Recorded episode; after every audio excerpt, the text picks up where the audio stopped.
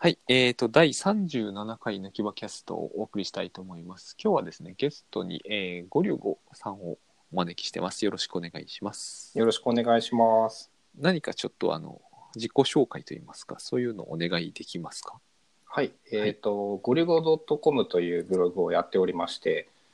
そこから、え1年ほど前に新しく、ポッドキャストをやりたいと思い立ち、ゴリゴキャストというポッドキャストを始めました。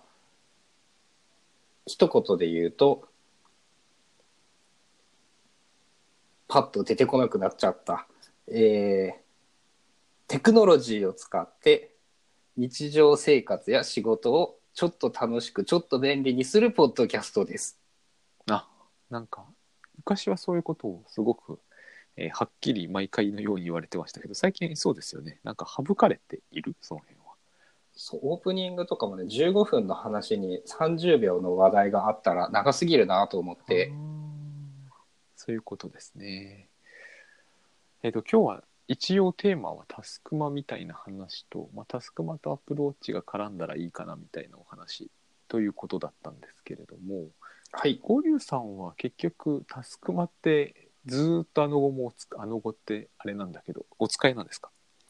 そうですね。その、多分出て割と1ヶ月以内ぐらいだったと思うんですけど、使ってから、こう、自分の好きなように使ってきたではあるんですけど、ほとんど100%毎日記録が残っています。一応埋まっている。あの、それは、えっ、と、切れ目なくっていう意味ですか？そうですね。厳密に言うと一瞬タスクシュートクラウドで全部やってみようと思っていた時期があって、その時期はタスクマの記録は残ってないんですけど、そういうタスクシュートっぽい記録っていうのはずっと残ってるかな。リピートタスクは毎日出てくるんですか？基本的に大きな意味で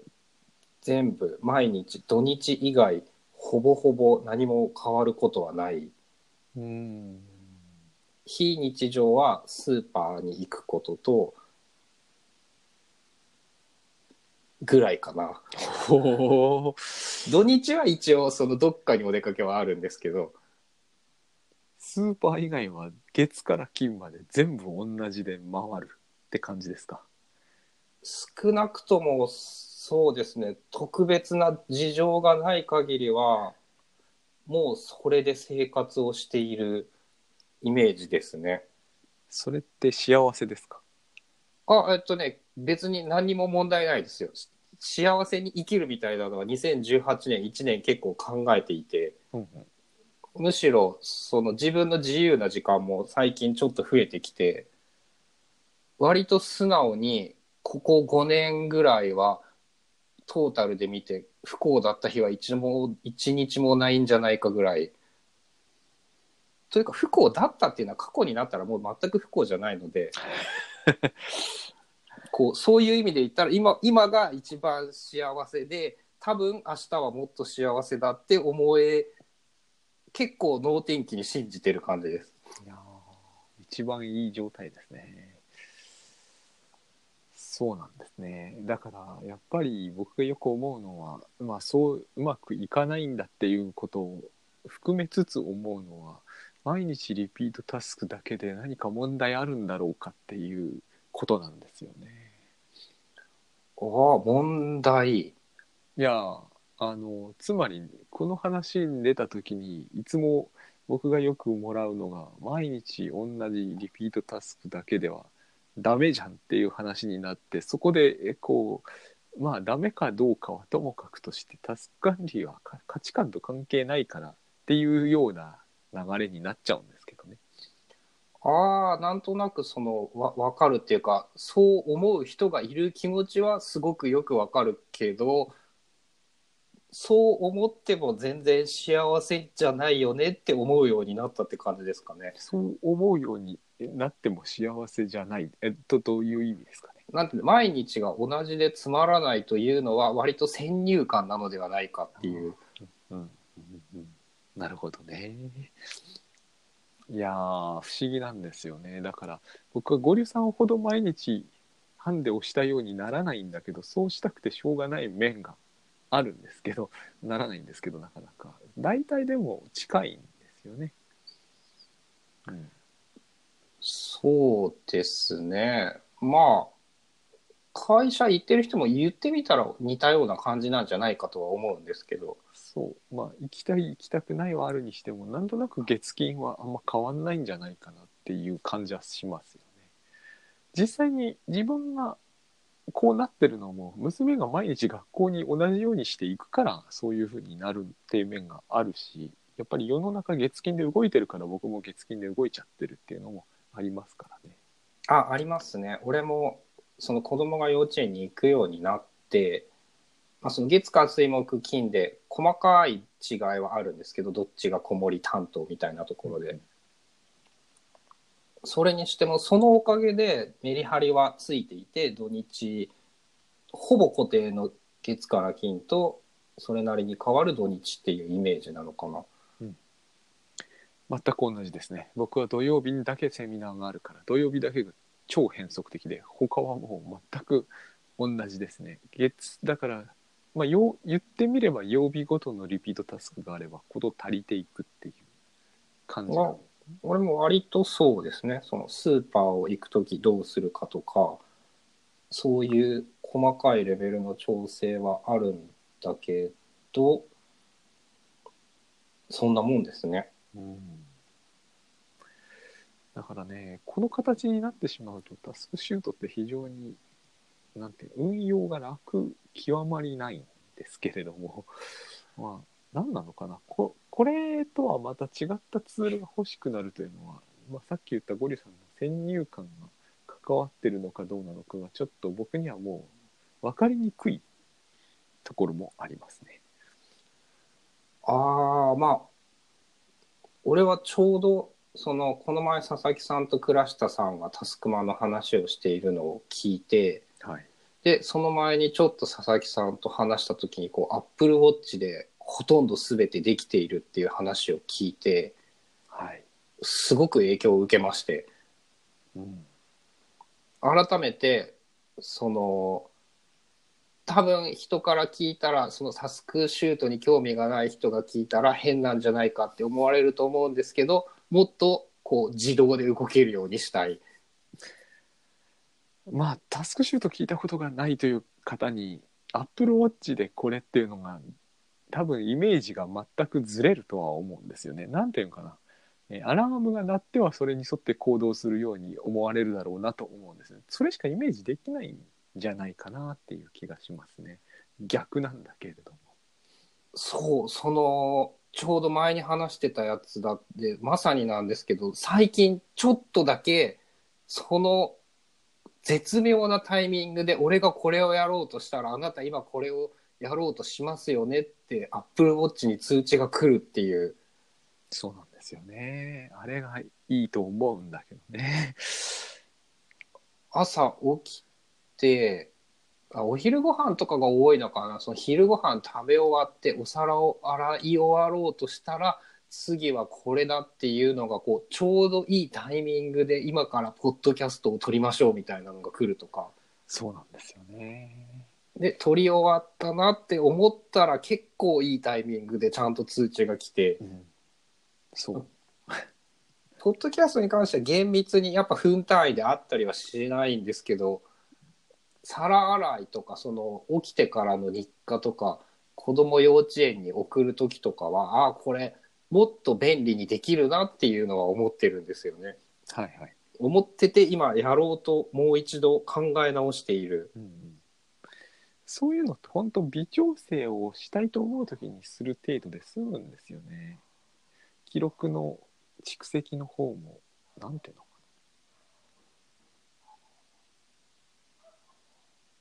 記録の蓄積ああそうそれ系もな黙ってても蓄積されていっちゃうからあの狂わなければ問題ないんですよね。あの平均時間が大体揃ってくるっていうのはめっちゃ面白いですね。うん1分で終わることも5分で終わることもあるけど、うん割と同じことは同じ時間に収束していく。そうあのそんなことする必要ないんだけど統計とか取ったらきっとそのある種の統計学にぴったり沿うんだろうなっていう気がしますね。ああそうです大きくずれるのはすごく確率低いけどまあないことはなくてっていう、うんまあ大体前後12分で終わるんですよね。そうなんですベルカーブをきっと綺麗に描くに違いないと思ってるんですよね。そうそこをもうちょっとね綺麗にやりたいというかあとはは改めて自分が思ったのは、こう入り口がやっぱ記録するのが楽しいんだなっていうところだったんですよね。ゴリさん記録すること自体やっぱり楽しいんですね相当ね。多分、えーどっちかっていうと記録を見返した時にその日のことが思い出せることが多分一番好き。あうんする行為自体というよりもやっぱ見返した時の再現度が高いことが好きなのかな。再現度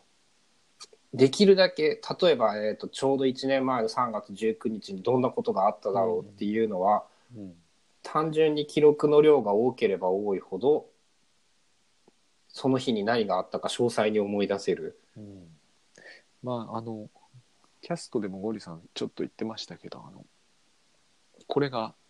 なんて言うんですけどねあのプチ予言になっていくんですよね。ああそうそうそんな感じですよね。そんな感じが最近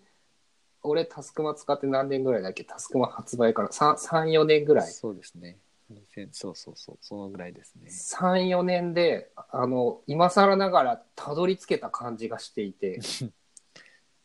まあ、これがたどり着くべきなのかどうか知らないんだけど3年前2年前1年前今日のと見ると大体今日起こること通りのことを過去にやるんだよね。俺まだねそこまでやっぱ全然届いていなくってこうどうやって記録しようかっていうのもまあしょっちゅう変わってるんですよね。うんうんでどういうことをやっていたかとかっていうのも意外とそのデータを積み重ねることはあんまりできていなく一番重要なのがやっぱ日記になる子どれだけ簡単に日記を作れるかなのかなっていうふうに自分の場合は思っていて。なるほど。今はじゃあえっ、とスクラップボックスですか？そうですね。だからタスクマのなんか何時から何時までやったは、うん。えー統計データとしてはうん。あった方がいいとは思っているんだけど自分自身の記録としてはあんまり重要ではないっぽくってあのねそこに僕むしろ日記書くのが面倒くさくなっちゃうんですよ。ああタイトルあのタスクマに入っているからっていうイメージですか？そうあのまあことごとくとは言わないんですけどちょっと長くやったやつは絶対こうその場で書いちゃうんですよ。そこねそのまだ全然できてないってイメージなんですよねそれをうまいことまあただこれこれを後で、うん、ただねやっぱり面白いことにっていうのかな日記とセクションの時のレビューは違ってあの日記の方がまとめてしまうんですよね頭の中でね。まあ、それはそれでちょっとなんていうのかな一日のダイジェストとしていいんですがセクションのはもっとこう白真に迫ってくるんですよね。へえそれええっとタスクが1個終わるごとに日何か書くではなくってあタスクが1個終わるごとに何か書くし セクションが終わるごとに何か書くんです。でセクションはだいたい2時間とか1時間とかまあ1から3の間ですね。まあ2が多いね。えなんかっていうのは例えばどういうことなんですか？いやもう簡単なことなんですよね。例えばこう膝の裏にジンマシンができたとかね。ああまあまんま日記ですねまあ日記なのかな日。記っていうか、うん、俺俺的にはそれ日記ですね、うん、でもこれはね一日の中で消えてしまったらもう思い出せないっていうか書きゃしないんですよ。できた時気になった時しか書かないんですよ僕はこういうことって。一日の残っちゃったらきっと書くと思うんだけどね。翌日に、うんそのなんて言うんだろう思い出して書くっていう可能性はというかそういうことはあんまりやってない感じですか？佐々木さん。じーんと翌日だったらもうその前日に書いたセクションのとタスクのレビューを回収していっぱいいっぱいって感じのところはあって、まあ、まとめて書簡をさらっと書くことあり、まあ、あ書いてますけれどもそれはちょっとそれは意味が違うんだよね自分の中でああ、じゃあ、その、やっぱ日記、俺が思っている日記ではないものを書いているんですね。ログなんですよね。その時にしかなんていうのか嘘とは言わないけれどもなんかこうサマリーを書いてしまうんですよね。日記に僕が書くと。サマリーではないんだなっていう。例えばこのジンマシンみたいなのはすごい面白いことに3年通すと2年はほぼ同じ時刻に出るんだよ。ね同じ場所に、ああ、まあ、だからなんだって言われると困るんだけど 出る時は出るんだよね。例えば胸部ありそうの胸胸の痛みとかもねこの季節ちょっとあるんですよね。でおお医者とか行っても何にも問題ないって言われるからこれは何て言うんだろうな。わからないんですよ。なんで痛いのかね。でも痛い時期って似てるんですよね。それは言われてみるとで、こう、今年も花粉症が、去年から発症して、だいぶ花粉症がやばいんですけど、今年やばそうですやばそうですよ。そう、去年は今年よりも悪いんですけど、あそう。その、なんなんか、去年と同じ体験してるんですよね。うん。しかも忘れてる。あの人間ってものすごく喉元すぎて忘れるのが早くてまあこれは多分いいことだと思うんですけど本当に忘れるのが早いんであのかなりひどい目にあっても結構忘れられるんですよね。そう、だからそれはいいことなんだけど、翌年また対策ができなくて、対策が遅れるっていうことが今年分かって、そうなんですよ別に苦しくなくなるともう対策とか打つ気がしなくなりますからね。そう、もうね、今なんかは基本100%日中マスクをしたいぐらいのイメージなんだけど、こう、来年になるとまた症状が出てくるまで忘れてそうで、で、さらに、そのなんか蓄積していってどんどん悪くなっているみたいで、先週より今週が悪いんですよね。あそうなんだよねなんかそういう話聞きますね。で、多分減っていくとそれとともに薄まって、残り10ヶ月とか9ヶ月でちょっと薄まってっていうイメージがあって、あの必ずしも全部が全部っていうか僕も全部が全部やる気はもともとないんですけれども PDCA しないんだけれどもなんかこうこれを見てるとですねえちょっと幸せになるのは実はすごい簡単なんじゃないかと思うことがあるんですよね。こんなに忘れるのが早いんでそれを忘れる前に手を打って起きさえすればこと足りるわけじゃないですか。あの冬とかなんかがそうなんですけど僕相当寒いのダメなのになんか手立てがさっきゴリさん言ったみたいに遅れてるんだよね。わかります、わかります。これその来る前に手打つだけで全然違うんで今年なんか特にうまく手が打てた方なんですけれどもすごい快適だなと思ってこんなに簡単なことなのにこんなに簡単なことをただしないだけなんですけれどもこんなに簡単なことを人間はやらないんだっていうことを俺はなんか思うようになりました。そう。これはすごい簡単なことなんだと思うんですよね。要するにストーブを出せばいいんだよみたいな話ですからね。あの寒くなる前に。そう、ああ、でも寒くならないとやっぱ出さないですそう。ね。そうなんですよ、うん、でいつ寒くなるかは嘘をつかないんですよね。毎年すごく違うように。あだからなんだと思うんですけどニュースとかで「いや今年はひどいですね」とか言うんですけど今年はひどいですねっていう時期がほとんどかぶるんですよね。僕最近ニュニュースのキャプチャーよく撮るんですけどすげえよくみんなの横とは似てるなと。そう思わざるを得ないですね。まあほぼ100%の人がもう忘れてるってことなんですよね。去年寒かったとか、花粉つらいとか。今年は例年にない猛暑だとかって毎年言うんですよ。ある種のタイミングを迎えるとねやっと、そこが俺の場合出てきているのがやっぱり日記から出てきていて、うんその、やっぱ、まあ、翌日に書いたものである確率が高いんですよね。思い出しながら、記録を見ながら、今年、まあ今はできる限りリアルタイムを増やそうとしてはいるんですけど、翌日に書いているものの方が量が多い。なるほど翌日にですね。まあ、翌日っていうか後からって感じですね。うん。超リアルタイムではない。うん。午前の分を午後になってからとかはいなんかそういうイメージで、あそれはすごいわかります。僕もセクションのこと書くときはい勢いそういう感じになりますね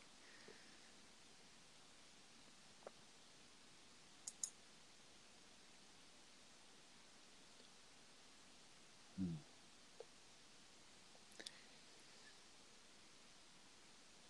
そうもう一つ聞きたかったことがあったんですけれども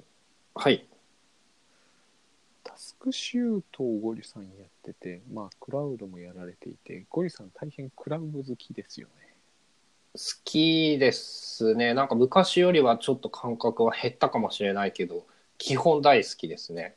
タスクマンはローあのスタンドアローンじゃないですか。この辺はどうなんだろうと思って。えっ、と理想論を言えば、はいタスクシュートクラウドみたいなものの違うなタスクマの方向的には写真が残せるようなツールがなるほど。クラウドでありつつアプリで使えるのが一番いいとは思っていますが、はい現状その iPhone で十分使えるのがタスクマしかないからタスクマを使っているなるほど。ということは Mac で使いたいこともあるということですか？えっ、と今そのパソコンの前にいる時は基本的には仕事をしている時で、うんその時はタスクシュートクラウドを立ち上げていてあ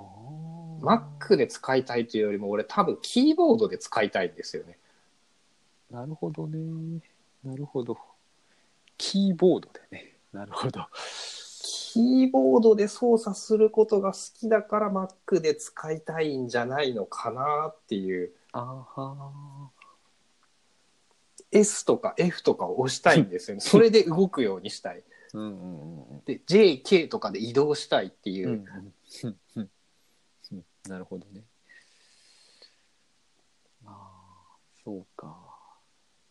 そういうことなんですね。僕、どうして Mac でなんだろうっていうのも結構いつも考えてたんですけれども、実際のところ僕はあの、ウォッチで見て、そのに沿って行動してるんで、まあ、ウォッチと iPhone が揃ってしまえば別に Mac でこれを見るっていうのはむしろ煩わしいなって思ってたんで。なんていうんだろう例えば順番を並び替えるっていうことはほぼほぼ起こりえないですか？佐々木さんの場合は。ないようには心がけてるっていうのが正解ですね。正直簡単に並び替えられない方がいいぐらいかなと思って。ああそれそれは説得力があるなそうそうですね確かに。まあ、もっとも、じゃあ、そう、お前は100%それができるのかというと、それは無理です。だから、ああ無無理ですよね。書きたい、あなんか原稿書きたくないとかになって、もうなんか先に違う休憩っぽいタスクを先行させるってことは、現実には起こります。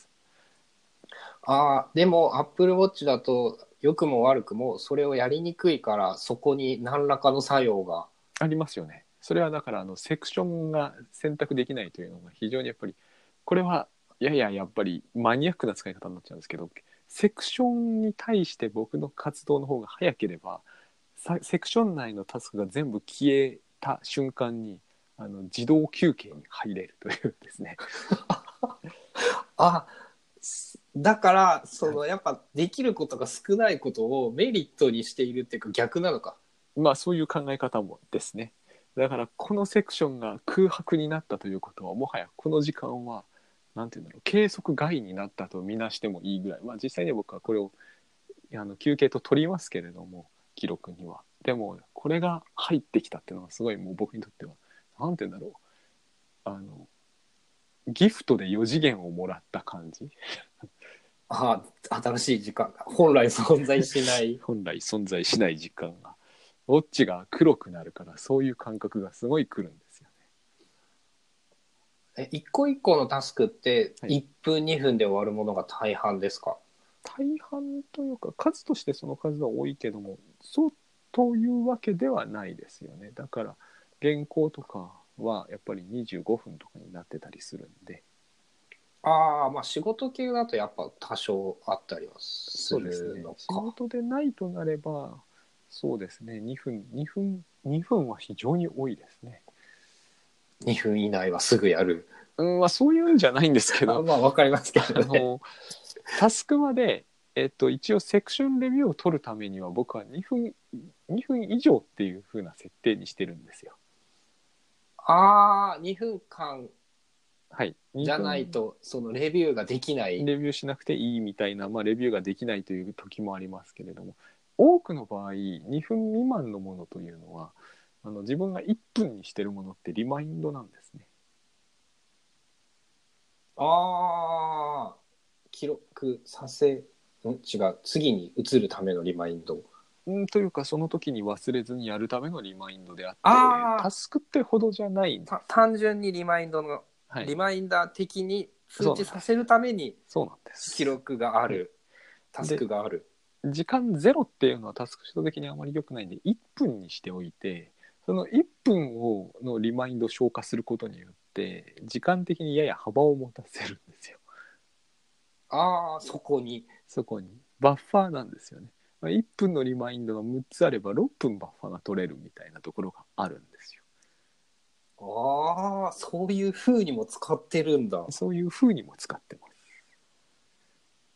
だけどこの1分のリマインダーリマインダーなんでメモは取らないから開始してすぐ終了して1分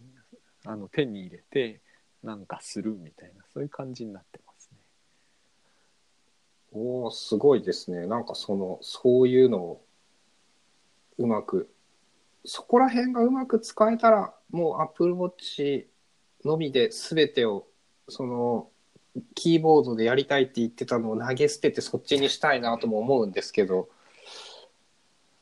うーんととにかくゴリさんぐらいその週5ほぼハンデをしたようなら僕はきっとそうなっちゃうだろうなって思いますねじ自然と僕の場合は。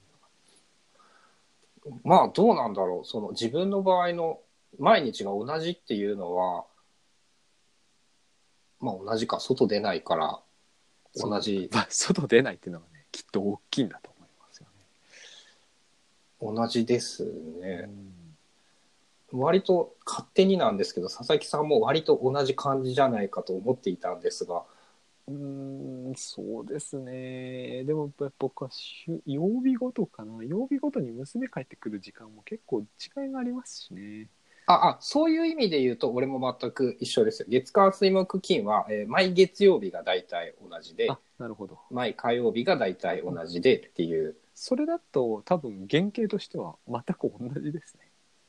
ですね。月曜日のリピートタスクが大体こう、火曜日はこうっていう。はいはいはい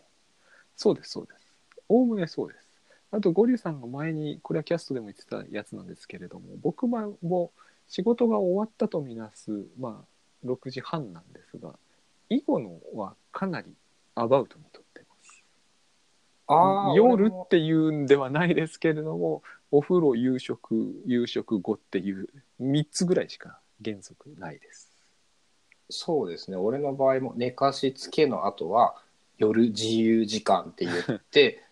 特に記録もなく、最近は主にゲームをしている。うんなんか割とそんな感じですねなんていうのかなまあアップルウォッチを一時的に外して充電にかけるというせいもあるんですけど僕の場合やっぱりアップルウォッチと今タスクマが割と一体感があるので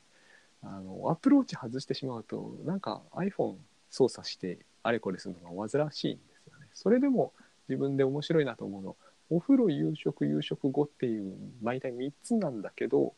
その時間やっぱりベルカーブのように収束していくんですよね。ああ、俺そこできてなくて今やろうとしてるなんですよね。最近ちょっとずつこう寝る時間、寝る時間をやっと同じにするができつつあってっていう。うん、まあこれは多分まだゴリさんのところは学校行ってないですよね幼稚園ですよね、幼稚園ですね。うん、うちの子学校だからやっぱりこう寝る時間割と厳密にしないと結構朝つらがるのでっていうのはありまあ寝かす時間は同じなんですけど、俺の寝る時間が一定じゃなかったせいで、その、佐々木さんの夕食後が結構ずれてうん。いたっていうか、あんまり時間が一定ではなかった。なんかねこれは不思議と収束していっていてすごくこう適当でいいやと思ってんだけどお風呂なんか特に。気が付くとほとんど平均値と変わらない時間を踏むなーっていうのはびっくりあとその夜の場合の悩みは自由時間ってすると何のゲームをしたかっていう記録とかはやっぱ日記に書かないと取れないんですよね。僕はあれはあのうちの子がテレビでやるのが一番主流になってるんでそのスクショを撮ります。ビデオ撮ったりもします。ああ最近はあのゴリュさんのキャストで教わったワンセカンドのやつをいっぱい撮ったりしてます。ああそういうのもありなのか。あとそのゲーまあでも日記。そうですね。でも佐々木さんもその辺の後半とかは割と雑っていうか大きいんですね単位が。単位大きくしてます。やっぱり大変だしそれにやっぱアップルウォッチを外しちゃうとすごくこう僕は今アバウトになりがちだなっていうのはありますね。ああそこがこう偶然なのか何なのか割と他の人ってどうなんですかね。そこは結構気になるところで。ここそんなに僕はもう厳密にすることは感じないんですよね。夕食の準備が大体できてしまえばあとは寝る時間さえ間違わなきゃどうでもいいかなっていうところはありますね。僕の中ではね。あの感覚的には俺も同じようなことを思っていて。あ割とその妙な妙な共通点って言ったら変なんですけど至る所はみんな近いのかなっていう。いやこれはねなんとなくなんですけど個人事業主フリーランスあだからってい3う人家族っていう形態で小さな子がいますっていうパターンなんじゃないかなと思ってますけどね。ああそうですね。まあ今めっちゃ子供が早く寝るっていうか早く寝かせているのでそういう意味でも後半の空き時間が多くてとかっていうのもあるのかな。以降はその調節ひが必要なことも少ないっていうかそんな気します。はい。こんなところかなと思うんですけれども、そうですねなんかゴリさんの方になければ、今回はこんな感じで終わりにしようかと思いますけど、はい大丈夫でしょうか。はい。じゃあどうもありがとうございました。はいありがとうございました。